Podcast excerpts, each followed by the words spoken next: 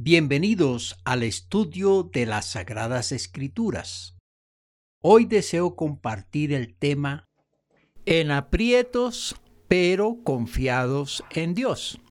No es fácil eludir los problemas que se nos presentan en la vida y no lo es porque no estamos preparados, no nos hemos fortalecido y no sabemos cómo enfrentarlos. Además, no tenemos las maneras para vencer las vicisitudes, especialmente las adversidades, las contrariedades, las desigualdades. Nadie está exento de padecer tiempos adversos como desgracias, calamidades, fatalidades. Las contrariedades también se presentan inesperadamente y producen desconcierto y frustración. Enfrentar las desigualdades es luchar contra las corrientes sociales, culturales y espirituales. Todos esos problemas producen en las personas unos estados de agobio, angustia y aflicción. Quienes viven esas circunstancias requieren de consolación, de ánimo, de confianza, de esperanza y de fe.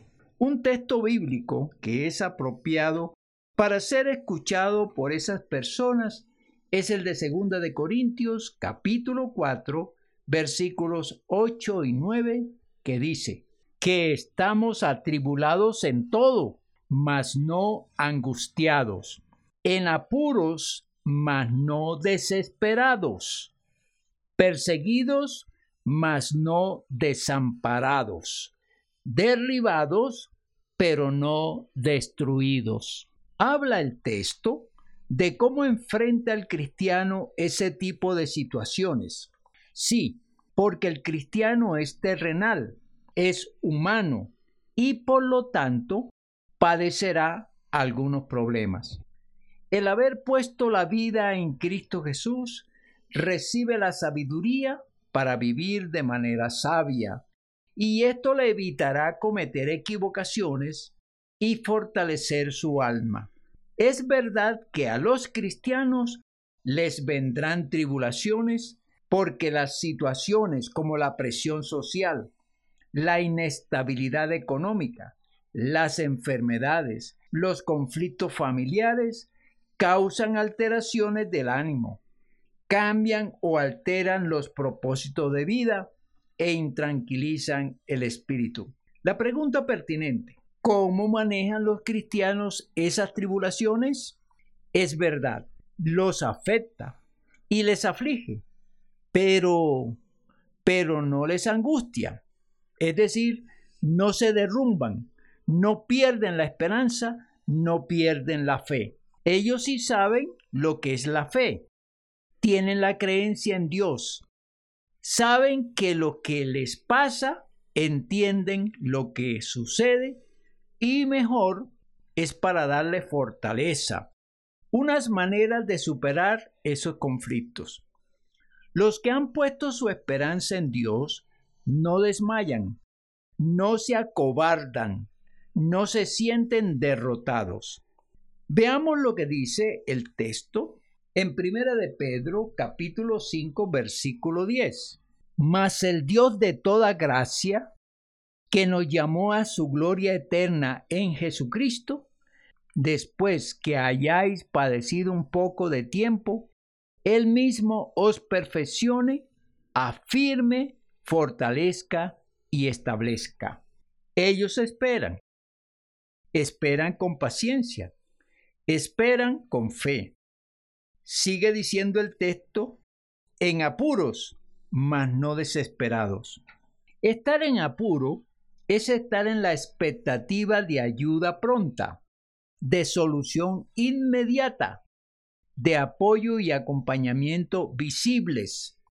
El que está en apuro desea de manera apremiante recibir de Dios respuestas a sus inquietudes y aunque desea soluciones inmediatas, no se desespera. ¿Y por qué no se desespera? Veamos lo que nos dice Salmos capítulo 62 desde los versículos 5 al 7. Alma mía, en Dios solamente reposa, porque de Él es mi esperanza. Él solamente es mi roca y mi salvación. Es mi refugio, no resbalaré. En Dios está mi salvación y mi gloria en Dios está mi roca fuerte y mi refugio. Continúa el texto estudiado. Perseguidos, mas no desamparados. Hay situaciones en las que la persona se metió o la metieron en unos líos donde los enemigos le acosan, le amenazan, le agreden y todo ello le produce estados de intranquilidad, de ansiedad y aún de temor. Pero al mantener la fe en Dios, le hace resistente, fuerte y aguantador. La fe en Dios le produce un estado de confianza y esperanza. La fe en Dios le da el mensaje de amparo, de cuidado y de protección. No alberga desamparo, no piensa en el abandono de Dios, no siente orfandad. Su fe es firme, es fuerte y le hace estar confiado. Veamos lo que nos dice el Salmo 28, versículo 7. Jehová es mi fortaleza y mi escudo. En él confió mi corazón y fui ayudado, por lo que se gozó mi corazón y con mi cántico le alabaré. Y termina diciendo el texto derribados pero no destruidos. Es cierto, muchas veces el cristiano es apaleado, es derrumbado, es llevado hasta el desfallecimiento, pero tiene esperanza, tiene fe, cree en la redención, cree en la reivindicación. Por eso no se siente destruido. Sabe que lo que padece no le matará, no le destruirá. Aunque esté en el suelo, aunque esté muriendo, aunque esté al borde del fin, tiene un último aliento, un clamor, un grito.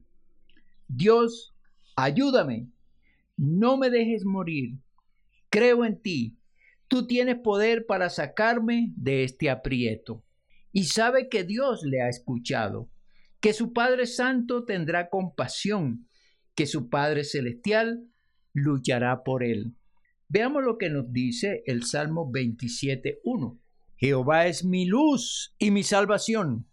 ¿De quién temeré? Jehová es la fortaleza de mi vida. ¿De quién he de atemorizarme? El contraste de este mensaje es que los que no son cristianos, ante esas situaciones, se angustian, se desesperan, se sienten desamparados y destruidos.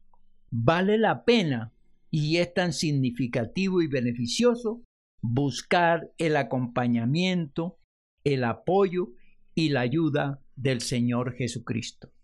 Es muy conveniente contar con Él, tener fe en Él y sentir su presencia para no desfallecer. Mi recomendación es, reconoce que teniendo a Jesucristo de coequipero de vida, es bueno, es saludable y es sabio. Si Dios te ha hablado, hoy puedes pedirle a Jesucristo que sea tu Señor, tu Redentor, tu Salvador. Haz una oración y entrégale tu vida al Hijo de Dios. Este mensaje es para los cristianos, para que tomen fuerzas sigan creciendo en fe y mantengan la esperanza en Dios. También lo es, y creo que en especial, para los no cristianos, los que viven ese tipo de situaciones que les angustian, les desesperan, les hacen sentir desamparados y les están destruyendo. Este mensaje cumplirá su propósito si los creyentes en Cristo Jesús toman fuerza y le creen a Dios. Y lo segundo, si los no convertidos a Jesucristo lo ponen como su Señor, los beneficios serán muy gratos.